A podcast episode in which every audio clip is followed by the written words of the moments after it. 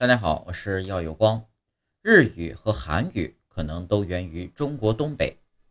二零二一年，据南华早报报道，根据一项最新研究，从日语、韩语、土耳其语到蒙古语的泛欧亚语系，可能都源自大约九千年前中国古代的同一祖先。来自英国、中国、捷克、法国、德国、日本、新西兰、韩国、俄罗斯。荷兰和美国的研究人员组成的团队，二零二一年十一月十日在国际著名学术期刊《自然》杂志上发表了这一研究结果。该论文认定，泛欧亚语系语言最初可以追溯到现在中国东北部辽河流域的早期农民，其传播是由农业推动的。泛欧亚语系呢，有时被称为阿尔泰语系，在欧亚大陆广泛传播，从东部的日本。韩国和西伯利亚一直延伸到西部的土耳其，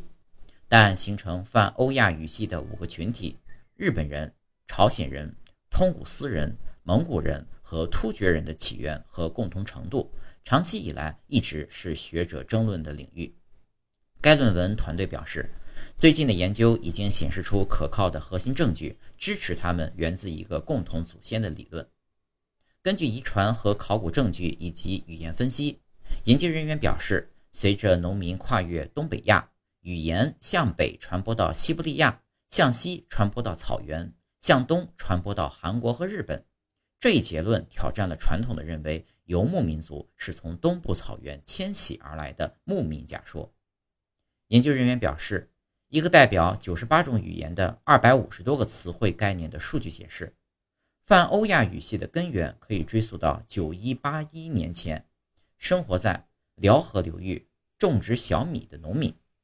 一小部分呢与土地耕作有关的词汇，如田野、播种、植物和种植，以及词汇提到小米而不是水稻或其他作物，都支持该团队的耕作假说。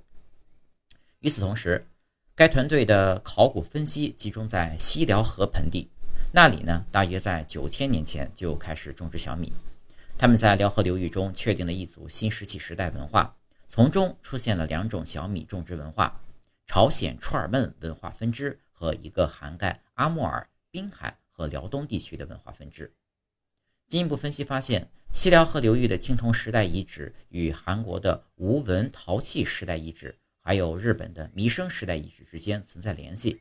表明水稻和小麦种植在青铜器早期传入朝鲜半岛之前就已传入辽东、山东地区，并在大约三千年前从那里传入日本。同时，该团队的遗传分析在所有使用泛欧亚语系的人群当中确定了一个被称为类阿穆尔血统的共同遗传成分，并报告了来自韩国、琉球群岛和日本早期种植谷物的农民的古代基因组集合。研究人员说，通过从古代 DNA 中提出新证据，我们的研究因此证实了最新的发现，即日本和韩国人种具有西辽河血统，而这与之前关于泛欧亚家族系没有遗传相关性的说法相矛盾。